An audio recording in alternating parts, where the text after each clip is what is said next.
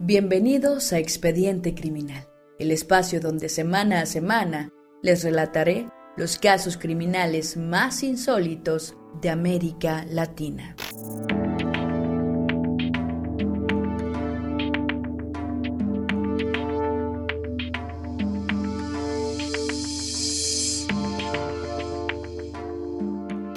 ¿Alguna vez se han preguntado si nuestra pareja es la persona que pensamos? Infieles, estafadores, mentirosos, violentos. A veces la gente demora en demostrar su verdadero ser, sus demonios. ¿Qué pasa cuando es demasiado tarde y lo peligroso nos alcanza? En la historia de hoy conoceremos alguno de estos casos. Una bella joven fue alcanzada por el mal. La historia de Kimberly Karen Mota y su asesinato. El feminicidio de Miss Manicore.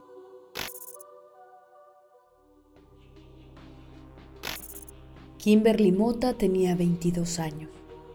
A finales del 2019 había sido elegida como finalista del certamen Miss Amazonas Universo y luego se dedicaría a estudiar odontología en la Facultad Metropolitana de Manaús donde un tío la hospedaría. Es en esta misma ciudad que conocería a Rafael Fernández Rodríguez. Fernández Rodríguez, nueve años mayor que Kimberly, se le acercó en una discoteca y logró su objetivo, seducirla.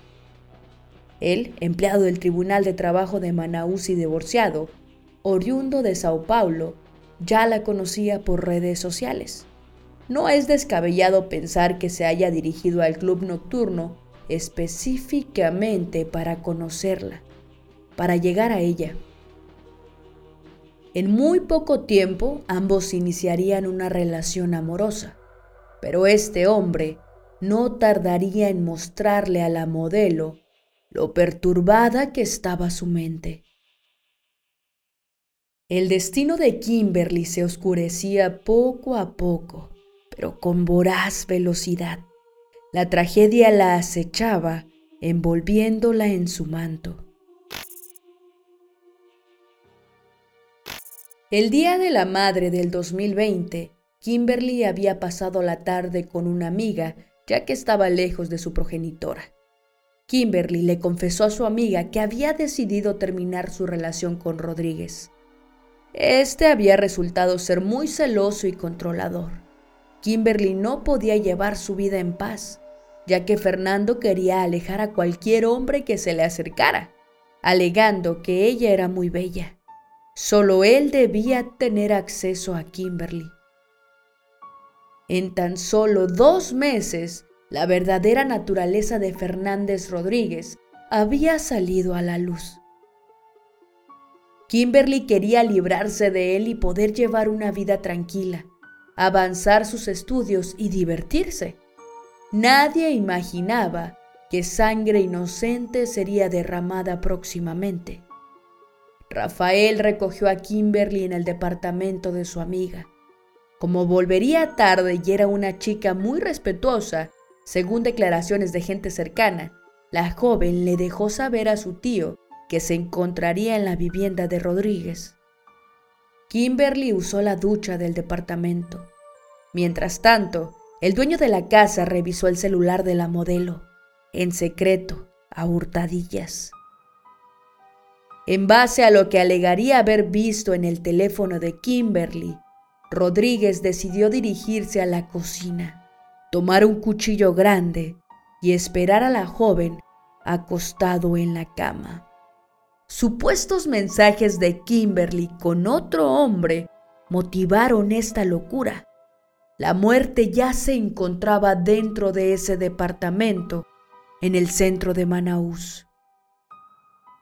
Nunca sabremos con seguridad si Kimberly pudo poner en palabras su deseo de terminar la relación o si ni siquiera llegaron a conversar. Lo cierto es que Fernández Rodríguez apuñaló a la joven modelo reiteradas veces en la cama. La vida de Kimberly Karen Mota llegaba a su triste y violento final.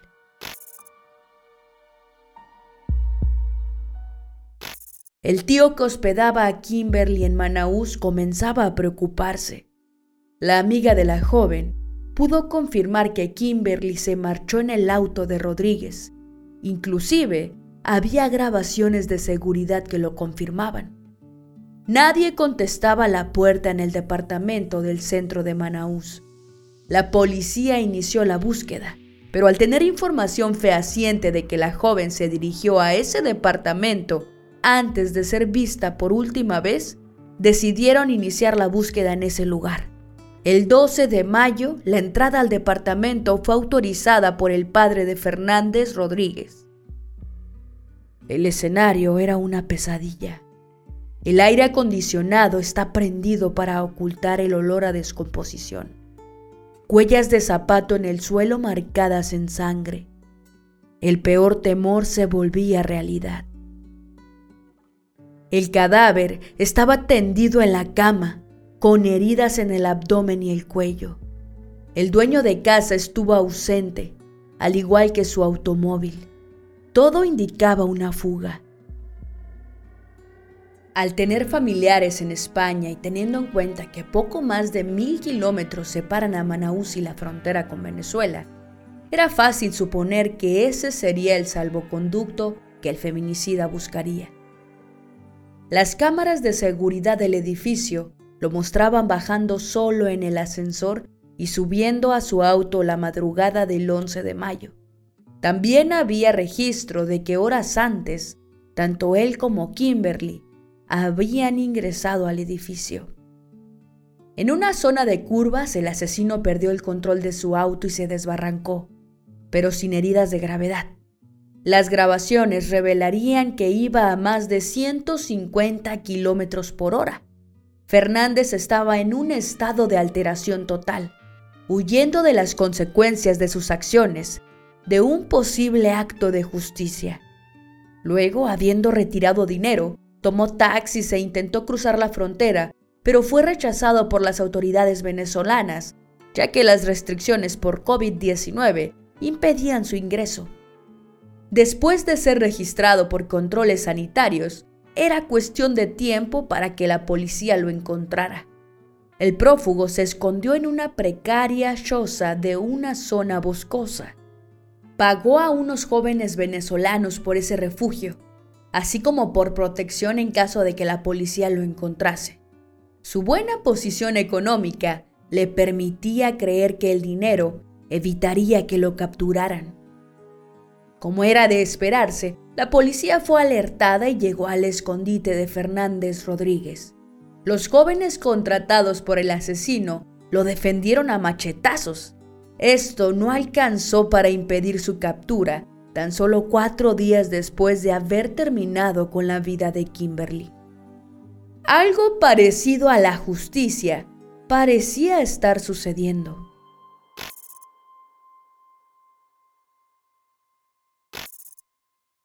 El mismo día en el que Fernández Rodríguez fue arrestado, su padre se suicidó en las vías del metro. La vergüenza y el dolor por el crimen cometido por su hijo eran demasiado peso en los hombres del pobre padre. La defensa de Fernández Rodríguez atrasó el proceso judicial, alegando que debía confirmarse que el acusado sufría de problemas mentales y que no podía ser juzgado como un sujeto imputable. Después de meses de espera y estudios, se demostró que la psique de Fernández Rodríguez no impedía un correcto razonamiento de la situación, por lo cual se podría avanzar con el juicio. En octubre de 2021, en una audiencia repartida en dos días, los cargos de feminicidio fueron aceptados. Luego de meses en prisión preventiva, la condena de 14 años se hizo efectiva. Quizá una condena demasiado corta, teniendo en cuenta que nada devolvería a Kimberly a la vida. La madre de Kimberly había estado presente por videollamada en la audiencia, debido a que estaba hospitalizada por leucemia. Horas después de que la sentencia fuera proclamada, la madre de la joven falleció. Un final amargo y con una justicia a medias daba fin al caso del feminicidio de la joven modelo.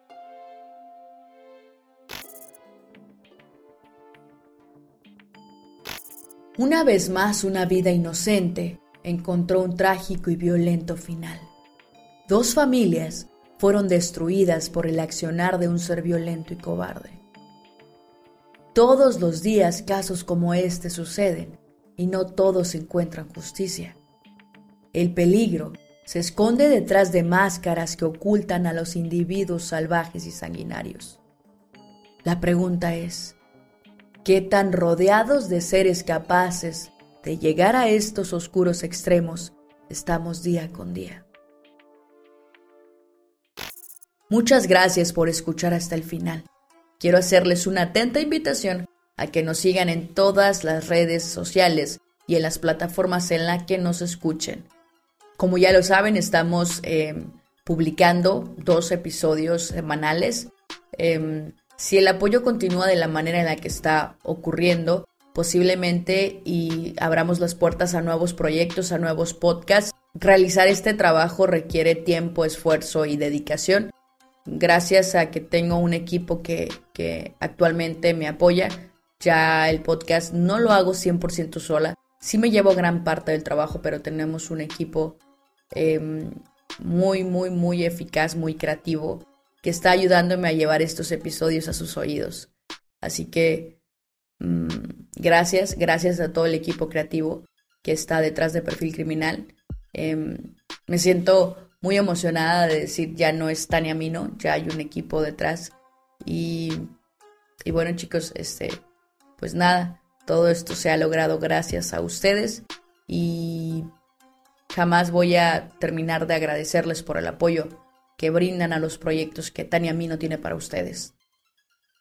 Y bueno, ya lo saben. Eh, mi nombre es Tania Mino, esto fue Expediente Criminal y nos escuchamos la próxima semana.